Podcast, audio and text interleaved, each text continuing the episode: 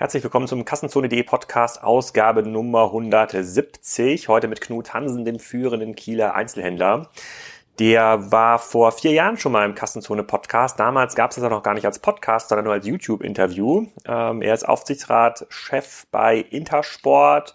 Er betreibt mehrere Intersport-Filialen, noch andere Filialen in Kiel, in Neumünster und in Lübeck und kann eine ganze Menge zum Thema Überleben in der Innenstadt erzählen. Vorher aber nochmal ein Lob an den Kassenzone Hauptsponsor 2018, die uns hier die ganzen Transkriptionen ermöglichen, und zwar Payback. Ich habe auf einer Analyse gesehen, die gab es bei der Internet World. Ich, ver, äh, ich, ich verlinke das auch nochmal in den Show Notes, dass in Deutschland Payback auf Platz 7 der Top-Shopping-Apps ist. Ähm, der Rest kommt aus, ähm, aus den USA, aus Asien. Wish ist auch darunter auf Platz 3 in äh, Deutschland. Das ist schon ziemlich cool. Das zeigt nämlich so ein bisschen, dass dieser Marktplatzgedanke, den wir mit Payback immer mal wieder diskutiert haben, dafür hört euch gerne mal die Ausgabe Nummer 130 an auf Kassenzone, dass der sich durchsetzt und es durchaus Möglichkeiten gibt für Payback, dieses ganze Loyalty-System für sich und seine Mitglieder ähm, zu hebeln. Das freut mich sehr. Das ist ziemlich cool. Mittlerweile gibt es über 14 Millionen App-Downloads alleine in Deutschland. Also da ist eine ganze Menge Traffic drin und auf den diversen Konferenzen, die jetzt zum Thema E-Commerce stattfinden, in den nächsten Wochen und Monaten ist Payback auch oft vertreten. Äh, wenn ihr dort mal Payback seht, denkt an Kassenzone, sagt mal Hallo und fragt mal, ob nicht für euren Online-Store oder für euer Handelskonzept irgendwas dabei ist, wo ihr mit Payback zusammenarbeiten könnt. Deswegen erstmal nochmal herzlichen Glückwunsch an Payback für diese Top-Platzierung. Alle anderen deutschen Online-Shops sind dort nicht so gut dabei. Ich glaube, Salando ist auf Platz 8 in Deutschland gelandet. Immerhin. Aber der Rest muss sich noch ein bisschen strecken. Jetzt aber erstmal viel Spaß mit dem Interview mit Knut Hansen aus Kiel.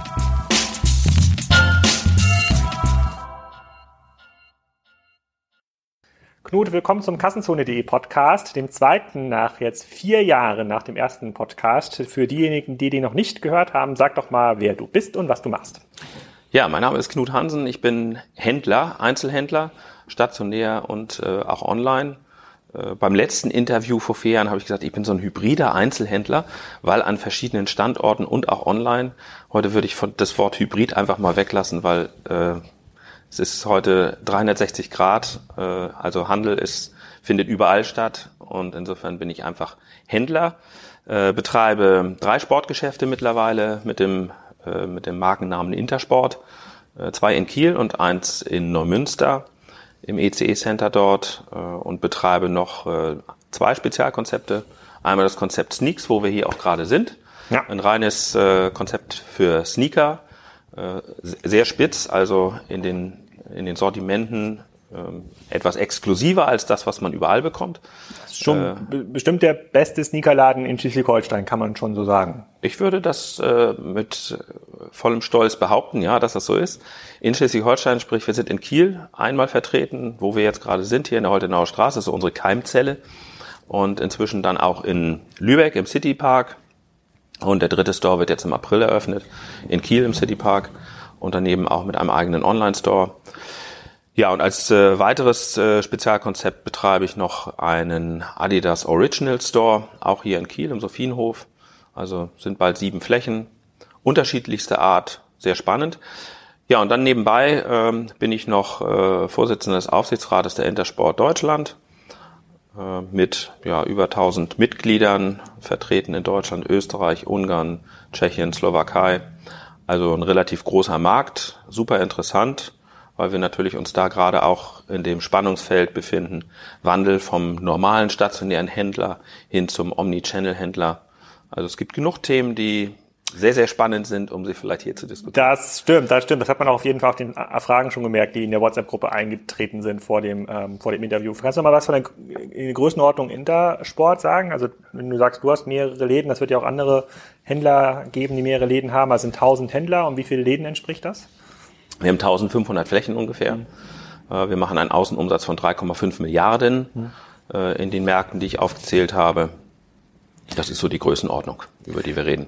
Sehr gut. So, jetzt gehen wir mal einmal zurück ins Jahr 2014. Dort haben wir das Interview, da saßen wir, glaube ich, in der Fläche in der Innenstadt in Kiel. Das ist auch genau. sehr äh, stark abgerufen worden. Da gab es übrigens noch keinen Kassenzone-Podcast, den gibt es erst, glaube ich, seit 2015. Ich glaube, dieses ja. das Video, ähm, das gab es noch gar nicht als Audio-File, das kann ich aber noch hochladen. Ähm, Und dort haben wir ja eher über das ganze Thema, wie verändert sich die Handelslandschaft, wie verändert sich äh, sozusagen die Position der Hersteller zu den Händlern, wie geht man mit diesem ganzen Thema Preis um und da hattest du ein paar ganz spannende Aussagen gesagt, die auch total gut angekommen sind, ähm, auch in dem Blogartikel damals. Ähm, das war zum einen, wenn ein Kunde jetzt sagt, der kriegt das irgendwie online billiger, dann sozusagen seid ihr dann auch so frei und selbstständig im Laden zu sagen, okay, das ist aber nicht unser Serviceangebot, dann müssen Sie es online kaufen, wenn für Sie das irgendwie wichtiger ist. Das wirkt auf jeden Fall sehr selbstbewusst in der damals sehr, sehr unsicheren Omnichannel-Diskussion, muss man fairerweise sagen. Ähm, kannst du ein bisschen was dazu sagen? Wir, ähm, hier in Kiel hat sich auch eine ganze Menge getan. Wir hatten damals auch so ein bisschen über den Standort geredet, also wo geht die Reise eigentlich hin mit so klassischen Innenstadt Standardlagen, äh, also unstrukturierten Lagen. Du hast ja äh, auch eine strukturierte Lage da in der Münster im, im, EC, im ECE-Center versus diese Lage, die man hier im Hintergrund sieht, das ist ähm, für diejenigen, die die nicht kennen, ähm, das dürfte die wenigsten Kassenzone, bei den wenigsten Kassenzone der Hörer der Fall sein, äh, so oft wie ich hier promote. Das ist hier sicherlich eine der attraktivsten Wohnlagen, so für junge Familien äh, in Kiel, ist eigentlich eine, eine und, und diese Einkaufsstraße hier, also die Holtenauer Straße, hat sich in den letzten zehn Jahren massiv nach vorne entwickelt. Kannst du vielleicht erstmal, fangen wir damit an, was ist eigentlich passiert seit 2014? Kannst du da ein bisschen was zu sagen? Also hast du irgendwelche Learnings, bei denen du sagst, das hättest du, wenn du das schon 2014 so gesehen hättest, hättest du noch ein, zwei Sachen anders gemacht oder hat sich viel bestätigt, so rückblickend? Ähm, also es hat sich viel bestätigt, äh, nur es ist schneller gegangen als erwartet, muss man ehrlicherweise sagen. Also die Frequenzen äh, gehen deutlich zurück äh, in den in den stationären Lagen äh, in der Kieler Innenstadt äh, stärker als an anderen Standorten. Hast du da Zahlen? Kann man das irgendwie qualifizieren? Äh, nee, jetzt so spontan aus, aus der Hüfte geschossen nicht. Aber im Moment äh, reden wir also schon über Frequenzverluste von äh, im Vergleich zum letzten Jahr fast 20 Prozent. 20 Prozent? Ja, das ist brutal im momentan in der Korreliert das auch mit den äh, sozusagen mit dem mit dem Umsatz? Du hattest ja mal äh, auch ein spannender Begriff, den du mal eingeführt hast, den Tütenfaktor. Das ja. du gesagt, ist ja egal, wie viele Leute in der Stadt sind. Das die Tütenträger, ja für dich, die zählt ja für dich nur, wie viele Leute ja. Äh, eine Tüte in der Hand haben. Also bedeutet ja. 20 Prozent Frequenzrückgang in der Stadt auch 20 Prozent Umsatzrückgang? Nein, Gott sei Dank nicht, äh, weil wir natürlich auch gegengesteuert haben. Das heißt, wir holen aus dem einzelnen Kunden, der zu uns ins Geschäft kommt, mehr raus äh, dadurch, dass wir den Durchschnittsbon erhöht haben, den Warenkorb erhöht haben, also die äh, Teile pro Kunde erhöht haben, dass es uns auch gelungen ist, die Conversion Rate etwas nach oben zu bringen. Das sind so die Punkte, mit denen wir natürlich dagegen steuern. Nun hat die Kieler Innenstadt den besonderen, die Besonderheit, dass dort momentan unheimlich viel gebaut wird. Auf der einen Seite ja sehr positiv, weil es Veränderungen gibt und Veränderungen sind auch immer gut, auch in der stationären Handelslandschaft. Ähm, aber das hat natürlich erstmal damit zu tun, äh, hat natürlich äh, dann erstmal die äh, das Problem, dass die Stadt schwerer erreichbar ist, äh, große Baustellen sind, äh, Parkplatzsituation schwierig ist und das führt natürlich dazu, dass erstmal Kunden die Innenstadt eher meiden. Es gibt zwei große Bauprojekte. Ne? Einmal diesen, äh, diesen Kieler Kanal, oder ich weiß nicht, wie das, ähm, da wird was sozusagen so, da wird eine Straße im Grunde genommen noch mit einer Wasseranlage ausgestattet. Ja. Und, äh, und dann kommt Primark ist das, glaube ich. Primark, ne? ja, da wird ein neues Gebäude gebaut, wo früher Woolworths war. Äh, kommt dann Primark hin. Wann soll die eröffnen? Weißt du ja, nee, weiß ich nicht genau. Ich müsste eigentlich dieses Jahr noch passieren. Ich kann mich aber erinnern an ein, zwei Diskussionen auf, äh, in, in, in, in, in Foren, da ging es quasi um, das war so Immobilienforen, Handelsimmobilienforen und da haben wir mal alle darauf gehofft, dass der Primark kommt, weil da kommt wieder die Frequenz. Ja, natürlich ist das ein Frequenzbringer, wobei ich ganz ehrlich sage, wenn der Primark der Heizbringer für eine Innenstadt sein soll, dann ist schon vorher da was nicht richtig gelaufen. Und mhm. äh, der Mietermix in der Holstenstraße äh, ist nicht besonders spannend. Und das ist der Unterschied zu dem, wo wir hier gerade sind, Holtenauer Straße. Holtenauer Straße hat einfach spannendere Konzepte, Konzepte wie auch unser Konzept, die ein bisschen einzigartiger sind, äh, wofür es sich lohnt, auch wirklich in die Stadt zu gehen, äh, weil man dort entweder ein besonderes Produkt bekommt, einen besonderen Service bekommt. Also das ganze Thema stationärer Handel dort äh, anders emotional anders aufgeladen ist, einfach äh, ja etwas, was ich dann auch im Netz nicht bekommen kann. Auch Produkte, die ich teilweise, die im Netz teilweise äh, nicht so äh, stark äh, vermarktet werden wie das normale, die normale schwarze Trainingshose. Okay, der, der, der, der Anbietermix hier in der Holtenauer Straße, da weißt du vielleicht mehr, so gefühlt ist das so, man hat na, so ein Viertel bis ein Drittel ist so gastroartig, so Cafés, mhm. Bäckereien, tatsächlich Restaurants. Also ist hier auf jeden Fall auf dem oberen Teil ist da extrem viel, da passiert auch eine ganze Menge, deswegen ist hier auch abends eine ganze Menge los. Dann hast du viel so ja, ich nenne es mal Geschenkeläden, also Dinge, die man eigentlich nicht so traditionell transaktional sucht äh, im Web. Das können aber auch sowas sein wie Tischunterlagen, Vasen, so kleiner Tünnel, den es irgendwie auch mal wieder gibt, so kleine Basteleien um das ganze Thema Kiel drumherum. Dann gibt's noch so Stores, wie du ihn hier ähm, führst, wo man tatsächlich sozusagen an einem bestimmten Sortiment sich langhangeln kann. Da gibt's so zwei, drei ähm, Anbieter, aber, aber de facto ist es so, und ich, äh, ich fahre jetzt nicht in die Stadt extra in die Holtener Straße zum Shoppen, aber meine Frau ist hier schon gerne, auch mit Freundinnen, läuft hier rum ja. und geht mal in Läden rein, lässt sich inspirieren. Das funktioniert schon ich glaube, ich musste relativ lange zurückspulen, dass sie das mal zur Holstenstraße gesagt und, äh, und gedacht hätte. Und dann gibt's ja in Kiel ja noch sozusagen äh, den City Park, quasi ein weiteres ähm, Schwergewicht im stationären Handel. Und da gehen halt die Leute hin, wenn schlechtes Wetter ist, insbesondere sonntags, weil es überdacht ist und eigentlich ein modernes, modernes Shoppingcenter äh, geworden ist. Ja, modernes Shoppingcenter mit einem guten Mietermix. Mhm. Das ist halt der Unterschied, wenn ich äh, Vermieter eines großen Centers bin, dann habe ich Einfluss darauf, wer bei mir mietet und äh, suche mir die Mieter so zusammen, dass ein vernünftiger Mietermix ist, dass ich für alle äh, ein interessantes Angebot habe, äh, inklusive der Serviceangebote, äh, die man dann so braucht, ob es ein Friseur ist, ob es ein äh, äh, Schuh, Schuhreparatur, Schlüsseldienst, was weiß ich, was man alles so braucht. Äh, und äh, deswegen funktioniert der Citypark natürlich auch sehr gut. Und er hat natürlich den riesen Vorteil mit 3200 kostenlosen Parkplätzen. Parkplatz ist halt immer ein Argument. Äh, und das ist hier in der Holtenauer Straße eher noch, äh, noch einfacher als in der Innenstadt. In der Innenstadt ja. zu parken ist in der Tat echt ein Riesenproblem. Es gibt zwar Parkhäuser, ähm, aber der Mensch ist so gestrickt, er möchte nah dran parken, er möchte kurz anhalten, kurz was rausholen, sowas wie Brötchentaste, wie es in anderen Städten gibt. Das wären so Ideen, die könnte man in Kiel vielleicht mal realisieren und dann würde auch die was Innenstadt ist eine besser. Brötchentaste, äh, wenn du an der Parkuhr einfach nur äh, für eine halbe Stunde umsonst parken kannst.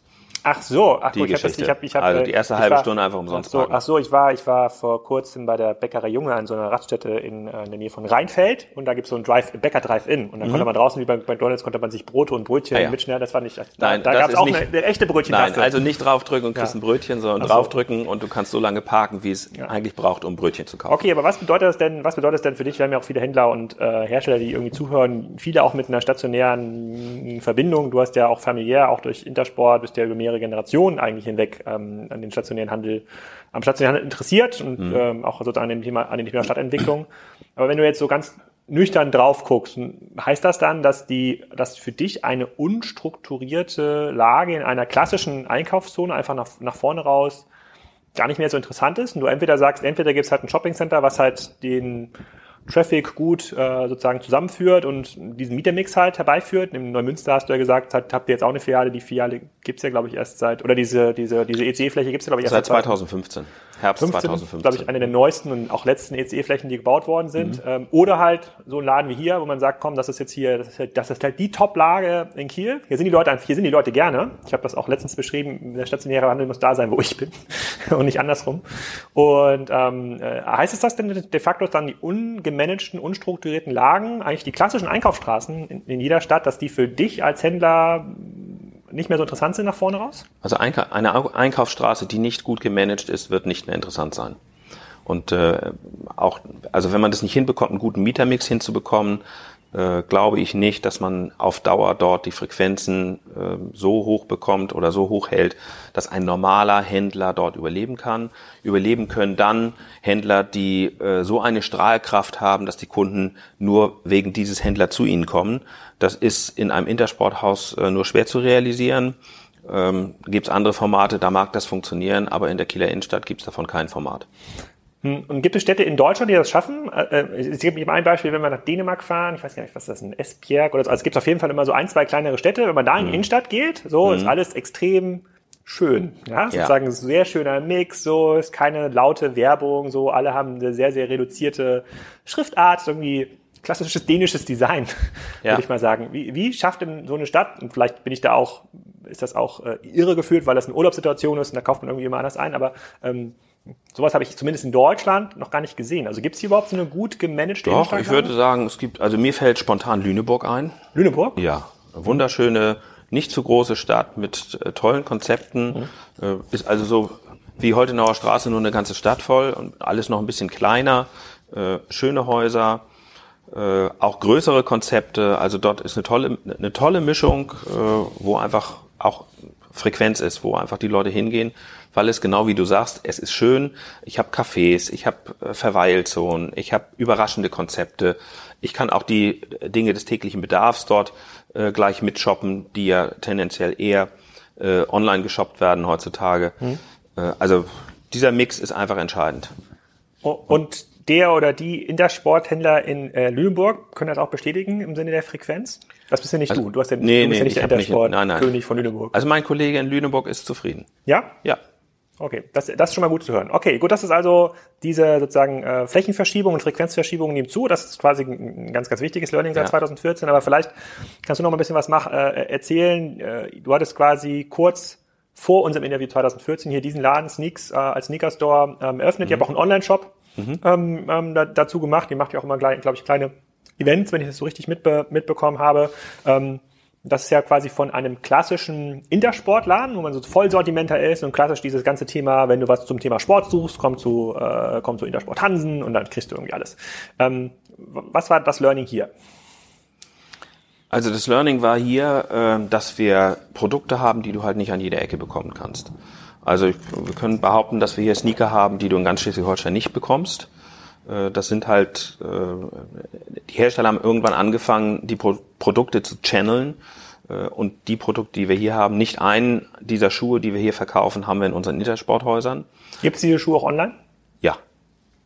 Was ist aber, aber was bedeutet denn ein Channel? Der bedeutet Channel der der äh, Hersteller, dass sie das nur bestimmten Handelskonzepten zur Verfügung ja. stellen, die dann stationär und online handeln? Selek selektiver Vertrieb. Äh, weil in dem Moment, wo du ein, ein Produkt, was äh, eine, eine hohe Begehrlichkeit haben soll, ausrollst äh, über 1000 Händler in Deutschland, ist es äh, nicht mehr begehrlich. Ich glaube, das erklärt sich von selbst. Und deswegen, also unser Learning ist, äh, dass das sehr, sehr gut funktioniert. Deswegen haben wir auch weitere Standorte inzwischen eröffnet. In Lübeck, in Kiel, im City Park kommt jetzt ja der nächste Standort im April. Ähm, unser Online-Shop, muss ich ehrlicherweise sagen, äh, das ist äh, ein schwieriges Thema. Also online als kleiner stationärer Händler ähm, einen Online-Shop alleine zu machen, äh, ja, es ist eine, ja, wir machen dort Umsatz, äh, aber wir äh, haben dort kein Wachstum äh, wie andere Online-Händler. Also das, das ist auch nicht primär äh, unser Ziel. Äh, wir sind mit diesem Konzept primär stationär, Einkaufserlebnis stationär schaffen, eine echte Kundenbeziehung herstellen, äh, das ist das, was uns in diesem Konzept nach vorne gebracht hat. Äh, und das ist seit 2015 sehr erfolgreich.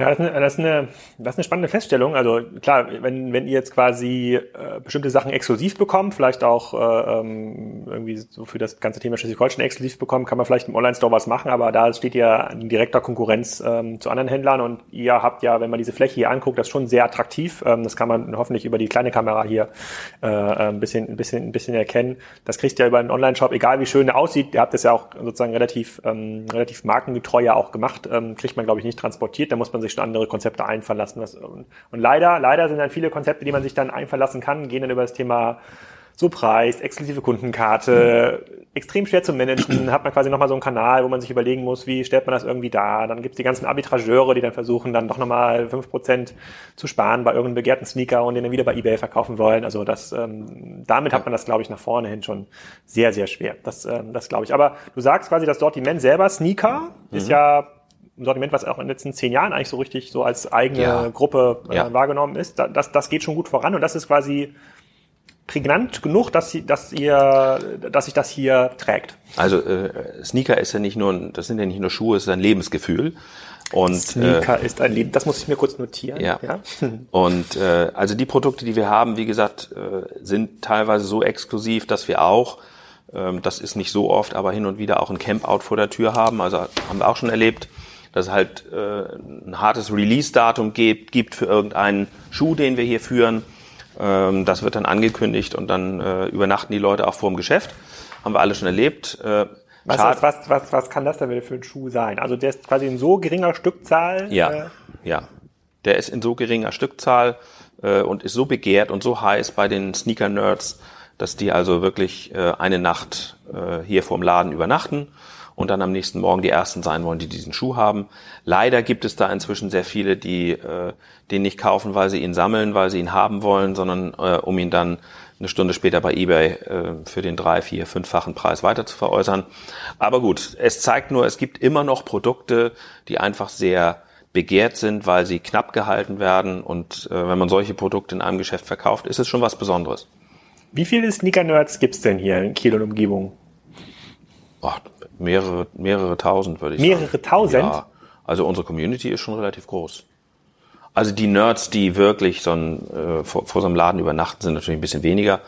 Ähm, aber die Community, die wir haben, die ist schon relativ groß. Abgefahren, abgefahren. Okay, ja, du sagst quasi, dass das, das Ladenkonzept funktioniert, aber ist das denn, äh, müsste es dann nicht auch für dich bedeuten, gut, Sneaker ist jetzt quasi ein besonderes Lebensgefühl. Ich überlege gerade, was es im Sportbereich noch für ähnliche Lebensgefühle äh, gibt. Es dieses CrossFit-Thema gibt es ja auch irgendwie sozusagen, sozusagen. Da gehört das ganze Thema Ernährung mit dazu und sozusagen Lifestyle. Könnte man dann nicht sagen, okay, anstatt quasi einen nächsten großen Riesen-Intersport-Store aufzumachen, dann suchst du ja lieber quasi noch eine Nische in dem Sortiment, von dem du ein bisschen Ahnung hast, bei dem du auf jeden Fall ein bisschen Leverage hast, Hersteller, Lieferanten kennst, dann machst du hier da drüben, da wo jetzt Basilikum ist, dann kommt da quasi der CrossFit-Store hin. Ist das, ja. dann, ist das so ein bisschen an das Learning für dich als Händler?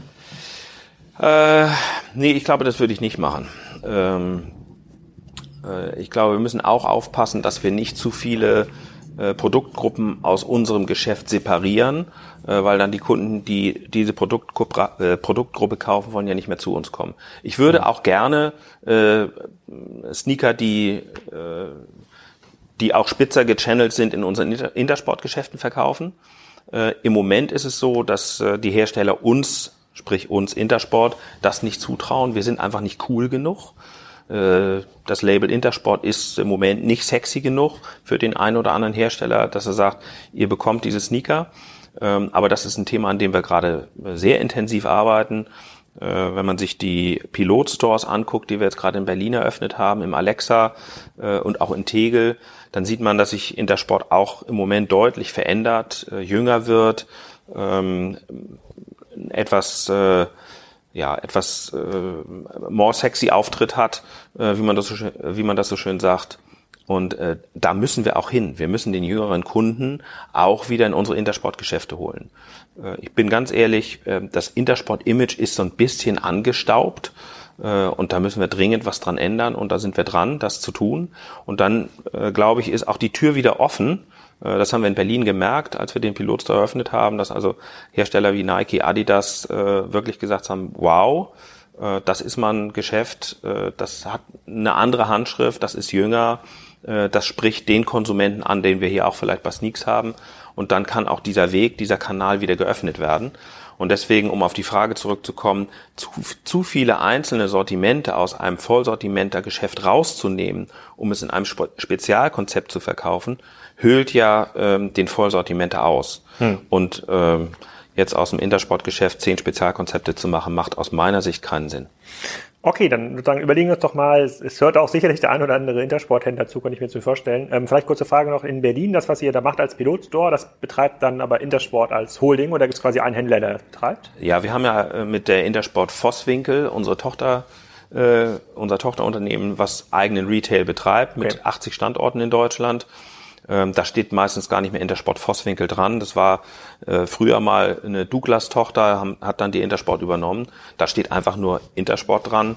Und das sind die Geschäfte, wo wir solche Konzepte auch ausprobieren. Ganz bewusst Pilotstore, ganz bewusst auch mit der eigenen Tochter um wirklich in der Zeit heute, man muss so schnell sein, du musst Entscheidungen treffen, die vielleicht auch mal verkehrt sind, man muss auch Fehler machen. Also Innovation bedeutet immer auch Fehler, äh, mit einer vernünftigen Fehlerkultur dann auch mit den Fehlern umgehen, die Learnings mitnehmen und dann die Dinge, die funktionieren, auch ausrollen in die gesamte Mitgliedschaft. Okay, dann, dann lass uns noch mal so ein bisschen äh, darüber reden, sozusagen, was Intersport dann für seine Händler machen kann und was sich auch im Markt geändert hat. Ich kann mich noch erinnern, 2014 hatten wir auch über das ganze Thema Preisstrategie der Hersteller äh, gesprochen, die quasi mhm. alle Kanäle teilweise überdistribuieren und dann klassischer Preiswettbewerb aufgetreten ist. Jetzt hat sich zu eurem Vorteil, es ist, ist, mir im letzten Jahr erst aufgefallen, zu eurem Vorteil hat sich ja das ähm, Amazon-Monopol gefühlt entwickelt, bei dem ja alle Hersteller, auch die ganz großen, ähm, äh, in eine sehr unangenehme Situation gezwungen werden, wo sie dann auf einmal merken, sie haben eigentlich gar nichts mehr zu melden. Das ist einfach nur noch der ganz, ganz kleine Hansel, der die WKZ zahlen darf. Erfüllungsgehilfe. Ja, genau. Sozusagen auch große Hersteller mit, mit Anfangsbuchstaben A und P und anderen, die werden dort äh, ganz schön durch die Kakao gezogen äh, bei Amazon. Das ist ganz cool, weil das führt nämlich dazu, eine Theorie, kommen wir gleich drüber sprechen, dass sie dann sagen, Mist, vielleicht sollten wir uns doch mal den ein oder anderen alternativen Handelspartner suchen, ähm, bei dem wir möglicherweise andere Konzepte ausprobieren, damit wir nicht in einem äh, Erfüllungsgehilfe quasi nach vorne hin äh, werden. Ist das so? Also kommen jetzt ich will nicht sagen, kommen die jetzt wieder zurückgekrochen, aber merkt ihr schon, dass Hersteller deutlich offener sind irgendwie für andere Arten von Partnerschaften oder ist es ein reiner, seid ihr weiterhin, ist, ist die Intersportgruppe weiterhin reiner Distributionspartner? Nein, also wir merken schon, dass wir, ähm, nee, vielleicht mal anders angefangen. Als wir das letzte Mal unser Interview geführt haben, haben wir auch schon einen Online-Shop gehabt äh, von Seiten Intersport, der Intersport. Intersport, Intersport ja. ein. Intersport-Online-Shop mit eigener Ware, die von der Intersport auch eingesteuert wurde, mit der Möglichkeit äh, einer Regalverlängerung, sprich als Händler kann ich auf den Shop zugreifen, wenn ich das Produkt nicht im Geschäft habe. Auch mit der Möglichkeit damals angedacht, dass der Händler seine Produkte äh, einstellen kann und online verkaufen kann. Ähm, ein Webfehler, entscheidender Webfehler damals war, äh, wir haben einen Online-Shop aus Sicht einer Verbundgruppe gedacht. Mhm. das hat nicht gut funktioniert. Das waren die Learnings, die wir damals äh, daraus gezogen haben. Äh, wie ich eben sagte, man muss äh, Fehler machen, um daraus zu lernen. Unser neuer Auftritt unter der Intersport Digital GmbH zielt oder ist vom Endverbraucher gedacht. Es geht nicht mehr um einen Online-Shop, den die Intersport macht, sondern es geht darum, eine Plattform zu haben. Wir nennen das ein sehr sperriger, sperriger Begriff, kooperative Händlerplattform es ist nichts anderes als äh, das, was andere Plattformen auch machen.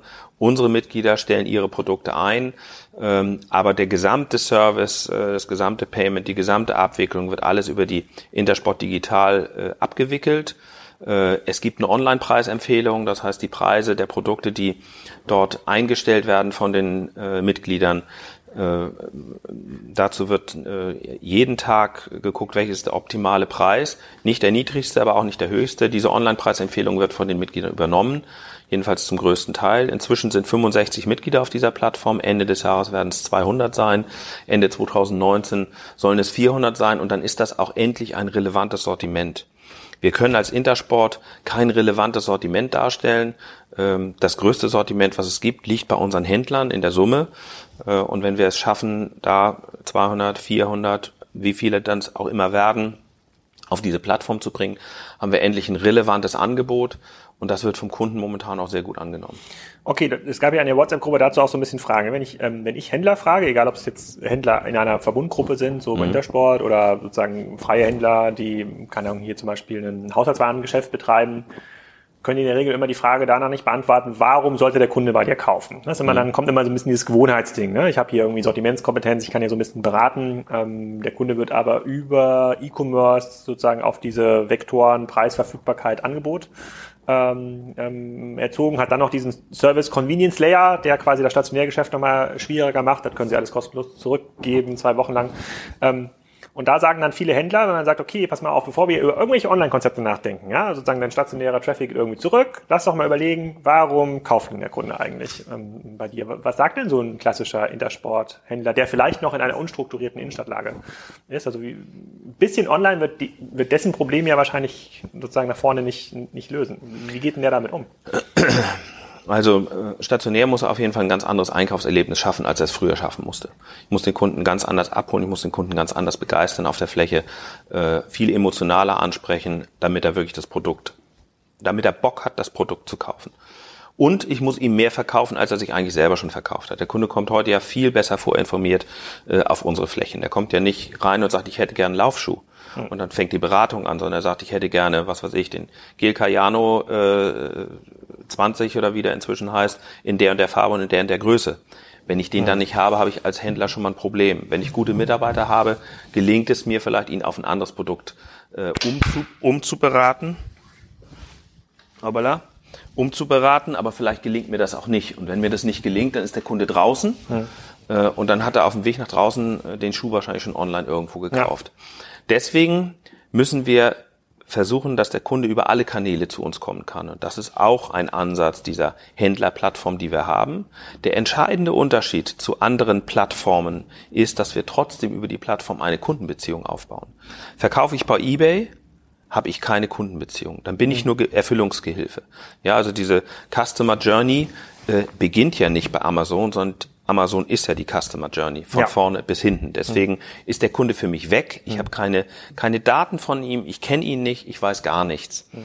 Das ist bei unserer Händlerplattform natürlich anders, weil natürlich zentralseitig auch ein CRM dahinter steckt, dass ich wirklich mit dem Kunden hinterher auch noch mehrere Kontaktpunkte habe. Ob nun digital oder stationär, je nachdem, ob er in mein Geschäft kommt oder Wer nicht. Wer führt da den Kontakt? Also ist dann quasi der, nehmen wir mal den Händler in Lüneburg, der hat jetzt sozusagen der verkauft quasi über diese Plattform äh, auch an Kunden, sozusagen, mhm. hat, hat der dann irgendwie ein Login, wo er dann sagen kann, ich möchte jetzt allen Kunden, die einen Laufschuh gekauft haben in den letzten sechs Monaten, die will ich jetzt gerne für mein Laufevent einladen. Das wäre so ein klassisches CM-Maßnahme, die man als so stationärer Sporthändler ich, durchführen ich möchte. Ich bin davon überzeugt, dass kein stationärer Händler in der Größenordnung, auch in unserer Größenordnung, in der Lage ist, ein vernünftiges CRM aufzubauen. Das kann nur zentralseitig passieren. Natürlich immer in Abstimmung auch mit dem Händler. Aber wer schickt denn diese Info raus? Also am Ende des Tages muss, also wo das CRM Intersport, ist, die Intersport Digital GmbH. Und kann dann der Lüneburger Händler sagen, komm, ich möchte jetzt hier einen Lauftrag veranstalten, bitte schreib meinen Kunden. Okay, Na klar. Das könnte er machen. Ja, das kann er machen. Okay. Und, oh, also darum, darum geht's ja. Es geht ja. ja. darum, eine echte Kundenbeziehung aufzubauen. Nicht eine Kundenbeziehung eines Kunden zur Intersport-Zentrale, zur, zum, zur Intersport Digital GmbH, äh, sondern zu dem Händler in Lüneburg, in Kiel, in Flensburg, wo auch immer. Verstehe ich, verstehe ich. Ich möchte nur kurz einmal darauf sozusagen festnageln, was du gesagt hast. Ähm, er muss stationär ein anderes Erlebnis bieten. Tust du ja hier zum Beispiel. Mhm. Fair enough sozusagen. Du hast, äh, sozusagen, du hast eine gewisse Größenordnung. Kann, du hast, denkst vielleicht auch nochmal so zwei, drei, zwei, drei äh, ähm, äh, sozusagen Schritte weiter. Ähm, wenn ich mir jetzt, es wird ja unter diesen 1500, äh, 1000 Händlern auf 1500 Flächen gibt es ja, gibt's ja auch viele Händler, die sehr, sehr klein ausgestattet sind. Ne? Die haben vielleicht irgendwie einen Laden, der ist 300 Quadratmeter groß, den betreiben die irgendwie selber, so klassische Mom- und Pub-Stores. Wenn ich jetzt zu dem komme, und das ist ja so eine klassische, so eine klassische Markenberater-Antwort, fairerweise. Der Kunde muss sich besser fühlen, ja. Stell dir eine Kaffeemaschine hin, sozusagen, mach irgendwie bessere Musik, statte den Laden anders aus. Ähm, das sind ja die, das sind ja die No-Brainer. Ne? So, aber täglich sozusagen die Struktur so umzustellen, dass man wirklich, das, das gelingt der Läden hier in Holtenauer zum Beispiel. Also es gibt quasi Verkäuferinnen, das meine, weiß meine Frau, die kann das total gut und die haben die schaffen irgendwie dieses Gefühl, dass sie wirklich meine Frau kennen, ja, und deswegen geht die auch dahin, aber das ist doch total schwer. Also es ist ja für die, für, ich würde sagen, für wahrscheinlich mehr als 50 Prozent der Händler gar nicht leistbar, oder nicht? Also ich glaube, wer das nicht leisten kann in Zukunft, der hat ein Problem.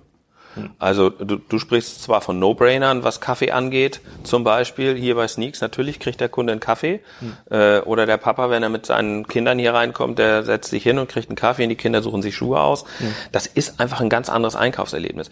Wir haben innerhalb des Intersportverbundes deutlich über 100 verschiedene Serviceleistungen, die wir anbieten, die du nicht online kriegen kannst. Ja, das geht also über den Kaffee weit hinaus. Das geht Anpassung von Schuhen, äh, zig Serviceleistungen will sie gar nicht alle aufzählen. Wenn, wenn es einem Händler nicht gelingt, diesen Service zu bieten und wenn es ihm nicht gelingt, die Mitarbeiter auf der Fläche ähm, so zu entwickeln, dass sie auch in der Lage sind, eine echte Kundenbeziehung aufzubauen und mehr als das, äh, was kann ich Ihnen, mhm. was kann ich Gutes für Sie tun oder wie kann ich Ihnen helfen, äh, als Floskel kommt, dann wird das nicht gelingen.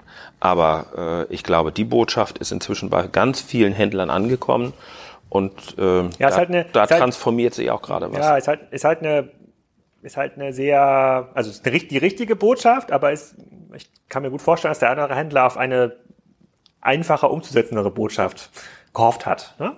Und das wäre ja sowas ja. wie, hm, klar, wenn ich jetzt überlege, was in diesen Vektorenpreis, also Angebotsmenge wird immer schwer, sozusagen online, sozusagen Online-Bereich zu starten.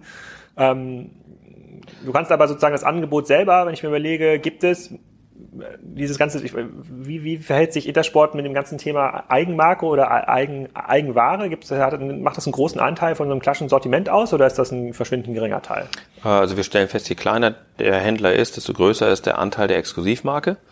Äh, so heißt es ja bei uns. Wir haben ja sehr, sehr bekannte Exklusivmarken, McKinley, Energetics, also durchaus Marken, die auch eine echte Relevanz im Markt haben. Ähm, das ist eins der wichtigsten Assets, die wir haben. Mhm. Und das wird auch in der Zukunft davon, äh, also wir müssen diese, den Anteil der Exklusivmarken auch weiter ausbauen, mhm. um uns auch von den äh, Herstellermarken ein bisschen unabhängiger zu machen. Aber es ist völlig klar, dass es nicht ohne Adidas und ohne Nike geht. Ähm, aber es gibt viele sag mal, B-Marken, die durchaus ersetzbar sind äh, mit Exklusivmarken. Und das muss auch das Ziel sein. Aber genau, aber lass mal Adidas Nike ausklammern, das ist ja, ja. so wie Apple in, in der und Samsung in der Elektronikindustrie, das sind so, ohne die geht's erstmal nicht, die sind einfach so stark, sind eine Art Monopolsituation, aber ähm, wenn ich mir vorstelle, sozusagen so andere, kleinere B-Marken, ohne jetzt hier eine speziellere ähm, hm. äh, ähm, zu nennen, ich meine, die merken das ja auch, ne? Die, die kriegen ja auch sozusagen die Oligopolsituation online mit, ne? dass sozusagen jetzt Zalando und Amazon nach vorne raus jetzt nicht irgendwie die allernettesten Handelspartner sind, weil die müssen auch Geld verdienen und wachsen. Mhm. Ähm, das tun sie ja in der Regel auf Margenkosten der Hersteller. Ähm, sind die dann aber nicht bereit zu sagen, komm, lass doch mal eine Marke entwickeln und eine Marke nur stationär über eure Läden aussteuern? Damit haben wir so eine gewisse ähm, ja, sozusagen Preisstabilität und auch so ein sozusagen Service- und Angebotsstabilität. Das, das ist ja so ein Thema, was wir vor vier Jahren, da hätte wahrscheinlich jede Marke gesagt, hier komm, ich bin gerade selber beim Online-Shop, ich brauche euch gar nicht mehr. Hat sich das geändert? Also gibt es Marken, mit denen man das jetzt offener diskutieren kann? Ja, es gibt durchaus Marken, die festgestellt haben, dass äh, der Weg über Amazon nicht der richtige ist. Hm. Äh, es gibt durchaus Marken, die sagen, nee, wir wollen, äh, wir, wir setzen auf den stationären Handel. Ähm, also da hat sich schon, schon was verändert. Aber es sind halt eher die, die B- oder teilweise auch C-Marken, mhm. mit denen man sich als stationärer Händler ja auch äh, durchaus absetzen kann. Also äh, die, die, gerade so die, die B-Marken, die, die überall vertreten sind, ähm, die sind ja nicht wahnsinnig spannend. Äh, spannend werden dann eher wieder die C-Marken, äh, mit denen ich mein Sortiment abrunde. Ich nenne die immer Schmücker. Äh, Ob es ein Brooks ist, zum Beispiel im Laufschuhbereich. Äh, das waren früher Marken, die hatte man nicht so auf dem Zettel. Da war ein Adidas, ein Nike, ein Essex. Äh, und dann war eigentlich das Thema fast schon zu Ende. Heute ist es eher so, dass man auch auf solche Marken setzt als stationärer Händler, weil die auch von der Distribution selektiver sind. Ist Brooks eine, eine Intersportmarke? Nein, nein. Nein, nein, das ist eine ganz normale Handelsmarke. Vernünft, sehr vernünftige Laufschuhe. Ja, ich habe mir, ich hab mir so einen Brooks Sneaker, also sozusagen, also möglicherweise ein Laufschuh, glaube ich, habe ich mir beim Sportcheck in Hamburg gekauft. Mhm. Aber ich glaube, ich wäre mir nicht sicher, aber weiß ja mal gar nicht genau als Kunde, was Also im Prinzip doch bei Intersport, weil Sportcheck ist auch Intersportmitglied. Ja, das hast du mir schon mal erklärt. Ja, ja. Ich bin mir nicht ganz sicher, ob diese Sicht dort auch so geteilt wird, aber äh, die, ähm, äh, das, das, das, äh, das stimmt natürlich. Okay, also die Marken orientieren sich so ein bisschen zurück, mit denen kann man irgendwie ein bisschen, mit denen kann man irgendwie so ein bisschen äh, mehr machen. So das ganze Thema Online, ähm, da hatten wir im Vorfeld immer ein bisschen drüber gesprochen, ist natürlich dadurch, dass ihr auf diese Kooperationsbereitschaft der ganzen Partner angewiesen seid, ist natürlich, ja. habt ihr halt einen Geschwindigkeitsproblem. Also das eine ist ja, das hatten wir 2014 ja im Rahmen dieser Omnichannel-Strategie mal auch mit euch mal besprochen. Das eine ist ja die Strategie selber, so Regalverlängerung versus Service versus was immer, aber ähm, ihr müsst ja mit hunderten Partnern irgendwie reden und jeder hat ja eine ganz eigene Lernkurve bisher ja. hochgelaufen. Jeder hat irgendwie ganz eigene Probleme und Anforderungen und alleine diese Gespräche zu managen ist ja, und das, das sehen wir bei ganz, ganz vielen anderen Verbundgruppen, jetzt nicht nur im Sportbereich, sondern auch im Bereich Spielzeug und überall, wo es diese Verbundgruppenstrukturen geht, das ist halt extrem schwer. Ne? Und das, äh, da ist halt, muss man halt fairerweise sagen, da habe ich mega Bauchschmerzen. Ne? Das eine ist natürlich der Auftrag der Verbundgruppe, die muss, ist für die Händler da. Das andere ist aber, meine, ihr seid ja nicht doof. Ne? also ich glaube, äh, voll, also ein Punkt, der den du da ansprichst, der äh, eine echte Herausforderung darstellt, gar keine Frage. Äh, als Verbundgruppe mit äh, 1000 Mitgliedern äh, schnell zu sein, nicht ein großer Tanker, sondern ein, ein Schnellboot zu sein, ist eine echte Herausforderung. Es braucht ähm, dafür äh, Strukturen um äh, Mitglieder, Händler frühzeitig in Entscheidungen einzubinden, mhm. äh, um eine Akzeptanz am Markt zu haben. Ich sage immer, wir müssen als, als Ob-Organisation eigentlich fungieren. Wir müssten eigentlich so wie ein filialisiertes Unternehmen alles von äh, alle, alle Dinge durchsteuern können. Auf der anderen Seite brauchen wir aber diese äh, Individualität, äh, diesen, diesen Freiraum des Händlers vor Ort, äh, der kennt seinen Markt, äh, das ist unheimlich wichtig, dieses Know-how äh, von den einzelnen Flächen einzusammeln äh, und dann auch in der Zentrale zu verwenden, um gute Entscheidungen zu treffen, äh, die eine, die eine Akzeptanz haben und nur so kannst du es auch einigermaßen zügig durchsteuern. Das ist eine Herausforderung, aber der stellen wir uns und versuchen durch verschiedene Konzepte, wo wir mit unseren Mitgliedern in Kontakt kommen und auch und auch fighten um Entscheidungen, diese Dinge irgendwie schneller auf die Reihe zu kriegen. Anders wird es nicht gehen. Seid, ihr denn als, ähm, als Gruppe ähm, in Kontakt mit diesen ganzen Stadtentwicklern, die jetzt ja auch so ein bisschen dieses Problem live auf dem Tisch haben? Da fehlen die Frequenzen, sozusagen alles, was in den letzten Jahren gemacht wurde, sozusagen im Innenstadtmanagement scheint ja, wenn man den Diskussionen da folgt, der einzelnen Händler nicht so richtig gewesen zu sein. Also Umbaupläne, Parkplatzsituation, im Grunde genommen Management der kompletten Infrastruktur, Busanbindung. Also es war mhm. immer, also A, wurde es nicht so richtig gemanagt. Die Leute, die an den entsprechenden Situationen saßen, waren jetzt auch oft nicht so incentiviert und ausgestattet, äh, ähm, dass ihr irgendwie nach, richtig nach vorne handeln konnte. Seid ihr in diese Diskussion irgendwie eingebunden oder sind, macht ihr das über eure Hände? Also du quasi hier in Kiel in der Holzenstraße und dann in Lüneburg quasi dann dein Kollege oder sei, äh, kommt dann auch mal Stadt Hamburg auf Intersport zu und sagt, komm, lass uns doch mal was gemeinsam hier machen. Wir haben hier irgendwie so ein, zwei Lagen, die müssen wir irgendwie anders wieder ausstatten nach vorne. Das müssen wir aber gemeinsam machen. Also auf der einen Seite gibt es natürlich einen Mitarbeiter, der in Heilbronn sich um das Thema Expansion kümmert, äh, der natürlich auch unheimlich da viel ist die Intersportzentrale. Da ja, das, da, genau, in Heilbronn ist die Intersportzentrale, der sich darum kümmert. Ähm, aber letztendlich ist ja genau die Stärke, äh, dass der Händler vor Ort äh, Vorsitzender des Stadtmarketingvereins ist oder im Stadtmarketing aktiv ist und dort genau diese Dinge einkippt. Mhm. Ähm, das, das kann der auf jeden Fall besser als ein, Filial, äh, ein Filialleiter irgendeines filialisierten Betriebes. Der Vorteil des filialisierten Betriebes ist natürlich, dass von der Zentrale aus alles durchgesteuert werden kann. Aber das heißt nicht unbedingt, dass es qualitativ richtig und besser ist. Ich glaube es eher andersrum. Also ich glaube, das, das Modell Genossenschaft ist äh, total en vogue und ist ein Modell, was in der Zukunft, äh, glaube ich, viel, viel mehr Vorteile hat als Nachteile. Aber gibt es quasi aus dieser Genossenschaftssicht, ähm, gibt es eine, ein Learning oder eine Forderung, die du an so klassische Stadtentwickler stellen könntest, wo du sagst, guck mal, das ist jetzt mega schief gelaufen in den letzten zehn Jahren, da muss jetzt einmal umgedacht werden, sonst wird es nichts mehr mit der Holstenstraße und anderen Lagen? Ähm, also ich glaube, es, man sollte nicht Fingerpointing betreiben und sagen, äh, ihr seid schuld oder ihr seid schuld oder ihr seid schuld. Eigentlich müssen alle an einen Tisch. Äh, Stadt, äh, Stadtentwickler, äh, Immobilienbesitzer, ganz wichtig. Äh, Wie viele und, der Immobilien und, in der Holzenstraße sind denn äh, gemietet von den, von den Händlern? Ist alles gemietet oder ist, gehört einigen auch der? Also der überwiegende Teil. Hm. Ja, und das sind dann irgendwelche Fonds, die sonst wo sitzen, die natürlich ja. Also du bist die, auch Mieter in der, in der Sportfiliale? Ich bin in, in der Holzenstraße auch Mieter, ja. Hm. Okay, also Okay, aber da haben wir ja wieder echt das gleiche Thema wie bei den Genossenschaften, wenn alle an einen Tisch müssen, ja. in einem Markt, bei dem man gar nicht so nach vorne determinieren kann, welche Maßnahme Erfolg bringt, sondern in der man sich so permanent ausprobieren muss und so ein bisschen dem Bauchgefühl folgen. Die Diskussionen sind halt unendlich. Ne? So, und die, die Interessen, ja. und die Interessen, das ist ja noch viel schlimmer, die Interessen sind ja komplett diametral. So. Ja, das, das, das ist zwar so, aber irgendwann ähm, sorgt der Schmerz dafür, dass man sich doch mal zusammenraufen muss. Äh, wenn man die Holzenstraße zum Beispiel anguckt, und gerade die obere Holzenstraße, wie viel Leerstand da inzwischen ist. Was ist die obere? Nicht, das ist hinter der Holzenbrücke? Genau, hinter der Holzenbrücke. Und das sind ja nicht kleine Flächen, die dort inzwischen leer stehen. Da stehen ja Tausende von Quadratmetern leer. Hm. Und das wird unweigerlich dafür sorgen, dass die langsam aber sicher alle mal an einen Tisch kommen und sagen, lass uns mal drüber sprechen. Wie kriegen wir denn diese Stadt äh, wieder belebt? Auch die Stadt selbst hat ja eine Stelle geschaffen. Mhm ich habe schon vor vielen Jahren gesagt, wir brauchen einen Leerstandsmanager. Sowas in der Art gibt es jetzt. Also jemand, der sich wirklich für die, um die Stadtentwicklung mhm. kümmert, mit den Einzelhändlern ins Gespräch kommt, mit den Immobilienbesitzern ins Gespräch kommt. Und äh, das ist auf jeden Fall einer der ganz wichtigen Schritte, um das nach vorne zu bringen. Aber bei diesen Leerständen, ich, ich, ich war, glaube ich, seit zehn Jahren nicht mehr in der Oberen Holzenstraße. Du kaufst ja auch fast alles online, oder?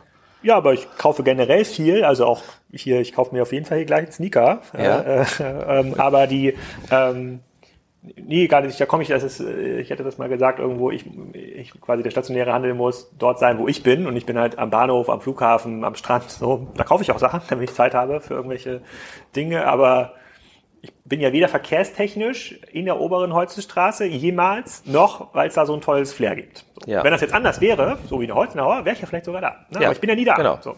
Und, und, und gut, fairerweise, dann bin ich jetzt auch der Falsche, der gefragt wird, was jetzt die Unterstützung der stationären Innenstadt angeht, aber das, da müsste es ja schon mal anfangen. Aber ich frage mich halt, wenn jetzt wirklich so große Flächen da leer sind, müsste das nicht durch den Preis regelbar sein? Also müsste dann nicht der, das, müsste dann nicht der Immobilienfonds sagen, ja gut, dann muss ich jetzt halt die Fläche für 5 Euro pro Quadratmeter hier aufmachen. Ich glaube, das wird passieren. Ja? Ja. Es, es kann ja nicht sein, dass die Flächen ewig leer stehen. Nee, äh, nicht bei dem Immobilienmarkt. Ja. Genau. Und insofern äh, glaube ich schon, dass es da einen, einen Wandel geben wird, dass es da ein Umdenken von Seiten der Vermieter geben wird, äh, dass wir dann wieder andere Konzepte in die Stadt bekommen. Äh, ich bin ja ein sehr positiv denkender Mensch. Es wird noch eine ganze Zeit lang dauern. Also wir sind jetzt gerade so in dem Tal. Ob wir den unteren Todpunkt schon erreicht haben, weiß ich nicht. Vielleicht geht es noch ein bisschen weiter runter. Aber auch die Entwicklung, äh, wir sprachen ja vorhin an, da werden verschiedene Gebäude gebaut. Äh, die Wasserstraße, die dort entsteht. Ja, ähm, ich verlinke das nachher ja mal beim Podcast. Das ist eine sehr spannende Diskussion, die man ja, hier Wahnsinn. kann. Ja, ja, genau. ja, da gibt's natürlich viele, die sagen, oh, das wird äh, das wird ganz schlimm aussehen und es ist eine ganz zugige Ecke und da kann man gar nicht sitzen. Ähm, ja, da sind wir, wir, wir Deutschen, glaube ich, auch irgendwie mal ein bisschen immer erst auf das Negative gucken. Äh, ich versuche das immer anders zu sagen, äh, ander, andersrum zu denken, zu sagen, das Glas ist eher halb voll und jetzt passiert was und das wird die Aufenthaltsqualität verbessern, auf jeden Fall. Es wird die Aufenthaltsqualität definitiv nicht verschlechtern. Und insofern finde ich das gut, dass da was passiert, dass da viel passiert. Das wird auch dafür sorgen, dass wieder der ein oder andere Mieter die Holzenstraße für interessant findet. Und das wird eine Veränderung bringen, die positiv ist. Und insofern ähm, wird es da auch, äh, ich will jetzt nicht von der Renaissance der Holzenstraße sprechen, aber äh, so eine Stadt wie Kiel mit so vielen äh, Fährbesuchern, äh, äh, Touristen, die über die Fähren kommen und auch äh, im Umland sind, also, ja, also äh, ich, das, ich, ich das wird in die richtige genau, Richtung. Ich verstehe es auch nicht so. Also wir fahren immer, wir wohnen ja zwischen Kiel und Eckernförde. Wir fahren immer gerne nach Eckernförde, ne, so, so kleine, äh, sozusagen ein bisschen gibt's Fisch, Fischbuden, da so ein Hafenflair, sowas gibt's ja in Kiel gar nicht. Das ist halt, also nee. da denke ich mir immer so, ja, warum nimmt man nicht so einen ganzen Teil da um den alten Markt rum und sozusagen baut das eigentlich genauso um, wie es die Fährbesucher haben wollen? Dann schmeiße ich halt unten den Erotikstreifen da raus und mache halt diese ganzen kleinen Fischerläden äh, äh, da rein, dazu noch Wohnlage und schon hat man wieder, es ist, ja, es ist am Wasser, ja, es gibt diese ganzen Touristen, es gibt quasi den kleinen Kiel, es gibt noch so ein bisschen Parkanlagen, ist ja alles da, es wird einfach nur extrem schlecht gemanagt, ne, so peu à peu. Und ähm, deswegen glaube ich, wenn ich auf 20, 30 Jahre schaue, habe ich eigentlich gar nicht, keine große Sorge, was das ganze Thema Handelsinfrastruktur, Aufenthaltsqualität irgendwie angeht. Das bestimmt irgendwie der Markt. Es tut nur so ein bisschen weh, das so zu beobachten, eigentlich ja. zu wissen, dass, das, dass man das besser und anders machen könnte. Ähm, aber dann wird halt trotzdem so ein, ich weiß gar nicht, wie dieses Ding da gerade betreibt, was die, dieses Shopping Center, wie heißt das denn da beim alten Markt, das neu gebaut wurde? Ähm, das heißt äh, Nordlicht. Ja, ich meine, gut, müssen wir nicht drüber reden, das ist, glaube ich, ein ganz eigener Podcast, aber unfassbar. Ja, äh, da sind also auch solche handwerklichen Fehler gemacht worden in der Struktur, wie das ganze Ding gebaut ist. Ähm, ja.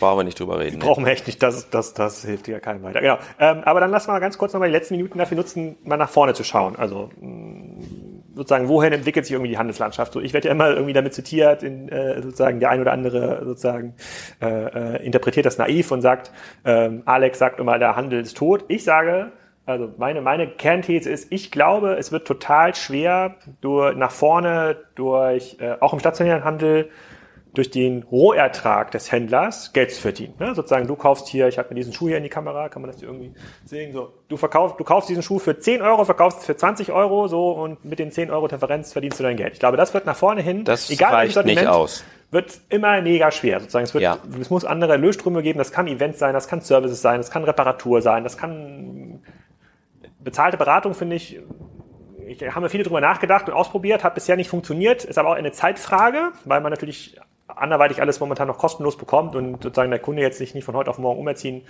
lässt. So, ich glaube halt, was ich schon fundamental glaube, ist, dass sozusagen Leute sich irgendwo treffen wollen. Das sieht man an jedem Weihnachtsmarkt, das sieht man an jeder Aktion hier, das sieht man an jedem verkaufsoffenen Sonntag. Die Leute müssen irgendwo hin. So, die Wohnungen werden kleiner. So, die Aufenthaltsqualität quasi im Wohnraum wird eher geringer damit nach vorne. Das heißt, es gibt einen extremen Bedarf quasi öffentlicher, äh, öffentlicher Treffpunkte und Flächen. Das hat, und, und diesen, diesen Vorteil hat quasi eine unstrukturierte Innenstadt wie die Holzenstraße fairerweise verloren, ja, verspielt. Ja. Jetzt Jahr nach vorne hin, glaube ich, aber wird es das in irgendeiner Form geben, wobei halt die Hälfte irgendwie Restaurants ist und ein bisschen Service und dann vielleicht noch exklusiver Handel. Deswegen glaube ich auch so ein bisschen an solche Konzepte. Diese Sicht hilft jetzt aber dem durchschnittlichen Intersporthändler, glaube ich, nicht weiter. Glaube ich, sozusagen, weil dessen Zeitfenster ist ja nicht 20, 30 Jahre, sondern er muss jetzt eigentlich gucken, was macht er in diesem Jahr, im nächsten Jahr und im übernächsten Jahr. Wie verdient er irgendwie sein Geld? Deswegen ist jetzt für mich so ganz offen jetzt so zum Ende hin die Frage, wie schaust du quasi auf den Handel, stationären Handel und was kann man da eigentlich jetzt noch tun? Also wenn wir den, äh, so ein Geschäft mal als Box betrachten, dann müssen erstmal die Kunden in die Box rein und irgendwann auch wieder raus und möglichst, möglichst viel kaufen. Wir müssen zum einen dafür sorgen, ähm, dass äh, wir die Capture Rate erhöhen. Also die Frequenz, die an den Geschäften vorbeikommt, von da müssen einfach mehr Leute in die Geschäfte rein. Das geht über eine äh, bessere Markenpositionierung der Marke Intersport, wenn ich jetzt bei Intersport bleibe. So, das ist der erste Schritt. Wie viele Dann, Leute laufen hier in der Straße vorbei jeden Tag? Weißt du das? Nee, weiß ich nicht. Holzenstraße äh, 15.000, 20.000. Pro Tag? Ja. ja. Mhm. So, also Capture Rate erhöhen, ähm, dadurch, dass wir unsere Geschäfte schon von außen attraktiver machen, dass wir sie auch einheitlicher machen, mhm. dass die Marke Intersport äh, eine größere Strahlkraft bekommt. So, wenn ich die Leute dann ins Geschäft bekommen habe, geht es ja darum, dass auch mehr Leute an der Kasse vorbeigehen. Das heißt, die Conversion Rate erhöhen durch interessantere Sortimente, durch mehr Service, durch mehr Aufenthalts, äh, durch mehr Erlebnis auf der Fläche, äh, Durchschnittspreise erhöhen also den Durchschnittsbon erhöhen durch Mehrteileverkauf, also was ich vorhin schon sagte, dem Kunden mehr verkaufen, als er sich selber schon im Netz verkauft hat.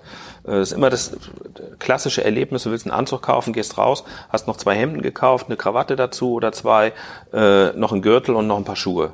Fühlst dich total gut und hast viel mehr gekauft, als du kaufen wolltest. Das ist mal im übertragenen Sinne das, was auch in unseren Geschäften passieren muss.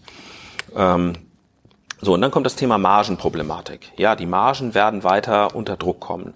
Insbesondere die Margen unserer Hersteller. Also wenn ich ein Adidas-Produkt verkaufe, Nike, Puma, wie auch immer, äh, da werden die Margen, glaube ich, nicht besser werden. Mhm. Also äh, gibt es nur zwei Wege. Zum einen äh, müssen wir unsere Exklusiven, unseren Exklusivmarkenanteil erhöhen. Und zum zweiten, die Margen sind ja nicht so ähm, der Reinverkauf, die Reinverkaufsmarge interessiert mich ja nicht, sondern mich interessiert ja, was für eine Marge habe ich beim Rausverkauf. Und wir haben das Riesenproblem, dass wir viel zu hohe Abschriften haben, weil wir viel zu langsam sind. Ja, wir haben äh, Lagerumschlaggeschwindigkeiten, die sind unterirdisch. Wir müssen einfach unsere Lagerumschlaggeschwindigkeit deutlich erhöhen. Wir müssen den ganzen Warenfluss, äh, die ganze Supply Chain, da muss sich einiges verändern, damit unsere Produkte im Rausverkauf eine bessere Marge bekommen. Und das ist möglich. Es ist nicht so, äh, dass das unmöglich ist. Ich bin davon überzeugt. Was hindert euch heute daran, das umzusetzen? Weil, weil wir einfach nicht schnell genug sind. Hm. Ja, das ist, wir sind ja immer noch so äh, strukturiert, dass wir am Anfang der Saison alles reinliefern und am Ende der Saison äh, das, was noch übrig ist, alles brutal reduzieren. Hm. Also das Thema Dynamic Pricing zum Beispiel spielt eine entscheidende Rolle. Wir müssen auch dazu kommen, dass wir unsere Produkte, unsere Preise im Laufe des Produktlebenszykluses eines Produktes immer anpassen. Äh, so wie es im Onlinehandel gang und gäbe ist, so wie es auf den Mediamarktflächen inzwischen gang und gäbe ist. Also äh, das muss sich auf jeden Fall verändern äh, und dann bin ich überzeugt davon, dass wir auch rentabel unsere Geschäfte betreiben können. Mhm. Okay, also das, also das ist ja quasi ein bisschen die Intersport-Sicht. So, also was, was kann man da irgendwie tun? Hast du denn generell, also sozusagen, ich habe jetzt keine, keine extrem hoffnungsfrohe Sicht auf den, äh, sozusagen auf, auf das Handelsmodell, aber hast du dann eine andere Sicht generell auf das Handelsmodell oder siehst du das ähnlich? Nochmal die Frage bitte. Weil die, sozusagen, ich sage ja grundsätzlich so, die Läden, die es hier irgendwie gibt, so, da gibt es irgendwie kaum vergleichbare Produkte. Das ist eine totale mhm. spontane Kaufsituation, ähm, so ein bisschen wie am Flughafen oder am Strand, wenn mir da jemand ein Kleid ja. oder eine Melone hinhält. Ja. Kein Preisgefühl, total super, ja, weil mhm. diese Kaufsituation brauche ich eigentlich im stationären Umfeld, damit es irgendwie funktioniert. Für die meisten klassischen transaktionalen Sortimente, so wie deins hier, Sneaker, Tennisschläger, Laufschuhe, Hosen, so ist halt dieser, sozusagen diese Rohmarge wird halt, das wird irgendwann raus, rausfallen oder wird halt ganz, das, im Grunde genommen ist das nur noch der Aufschlag, den ich habe, um die Logistikkosten irgendwie abzufedern. Den, der aber auch nicht viel höher sein dürfte, als den die Online-Händler haben. So, das bedeutet halt für den fast, fast 80 Prozent der Holzenstraßenmieter, so, müssen sich in ihrem Geschäftsmodell halt massiv drehen, damit es nach vorne ja. funktioniert. Ja, das würde ich unterschreiben. Ähm, der Unterschied zwischen, also da gibt es natürlich einen Unterschied zwischen Sneaks und Intersport Knutzen. Das mhm. ist, äh, weil wir hier äh, den Vorteil haben, was ich vorhin schon erwähnt, dass wir einfach ein Sortiment haben, äh, was einzigartiger ist. Es ist nicht einzigartig, aber es ist einzigartiger. Wir haben hier im Geschäft keine Preisdiskussion. Mhm. Kaum. Wirklich sehr selten. Also kommt jetzt kein Kunde und sagt hier, den können Sie mir das hier für den Schuh, was kostet der? 65? Der, ich habe den im Internet für 49 gesehen. Können wir da was machen? Das natürlich, natürlich gibt's die Diskussion was auch ab und zu. Nein, sage ich dann. Ja, äh, wir wir äh, schaffen hier ein Einkaufserlebnis ist, äh, und der Kunde ist inzwischen ja auch bereit, eine gewisse Preisdifferenz zwischen online und stationär hinzunehmen. Äh, die Produkte, die wir auf der Händlerplattform bei Intersport anbieten, da gibt's eine Online-Preisempfehlung und die Online-Preisempfehlung ist äußerst selten höher als der stationäre Preis. Sie mhm. ist immer etwas niedriger. Und auch das akzeptiert der Kunde. Natürlich gibt es Kunden, die sagen, äh, Moment, in ihrem Online-Shop ist es aber günstiger. Ja, so what? Äh, dann kriegt der Kunde es natürlich zum Online-Preis, wenn es unsere eigene äh, Plattform ist. Mhm. Aber äh, in der Diskussion hier bei Sneaks, äh, nein, gibt vielleicht noch einen Kaffee dazu.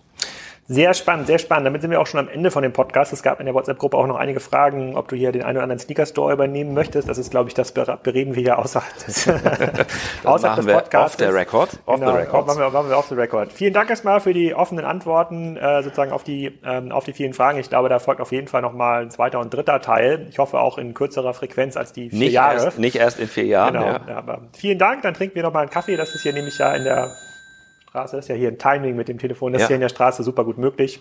Und äh, bedanke mich. Danke. Alles klar. Danke auch.